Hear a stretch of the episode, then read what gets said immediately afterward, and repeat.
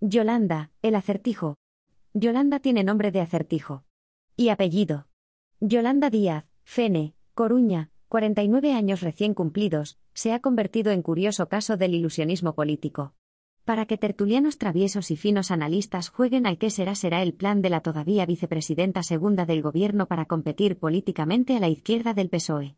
Los rastreadores de lo que está por venir solo contamos con la inscripción de la marca Sumar en el registro de asociaciones del Ministerio del Interior, y un proceso de escucha después de las elecciones andaluzas, 19 de junio, con una duración estimada de seis meses.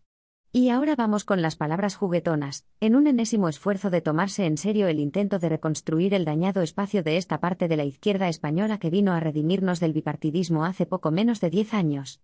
Respecto al nombre registrado, se nos dice que no será la marca electoral, sino una asociación de ciudadanos más, como las de consumidores, padres de familia o alcohólicos anónimos. Nada que ver con la lucha política. Y en cuanto a la resultante de otorgar un turno de palabra a la gente, solo nos consta que se ha bautizado como Frente Amplio. También sabemos que será Yolanda la que escuche. Pero no sabemos si será la que lidere la resultante política de la escucha. Es más, la propia vicepresidenta ha declarado que aún no ha decidido si liderará la aventura, ya en fase electoral, porque ahora su pensamiento no se puede distraer de sus responsabilidades como ministra de Trabajo.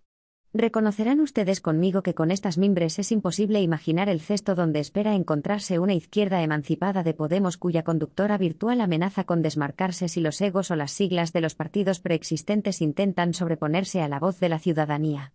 Pero, ¿Qué significa todo eso en una democracia representativa cuyos cauces de participación son los partidos, con su liturgia de líderes, sedes, organización y programas electorales? El acertijo sigue abierto en un sector inmerso en un proceso autodestructivo desencadenado por un falso profeta. Hablo de Iglesias Turrión, me niego a llamarle de modo que pueda confundirse con el honorable fundador del PSOE, cuyo proceso depurativo interno, Carolina Vescansa, Luis Alegre, Íñigo Errejón, Tania González, etc., arruinó la aventura que ilusionó a tanta gente, y ahora sigue cotizando a la baja en las encuestas. El último regate en corto del renombrado extremo izquierda de la selección plurinacional, hoy predicador en la radio, ha sido distanciarse de Yolanda Díaz, a la que él mismo nombró por el artículo 33, su real gana, para sucederle como líder de la izquierda de la izquierda. Uf,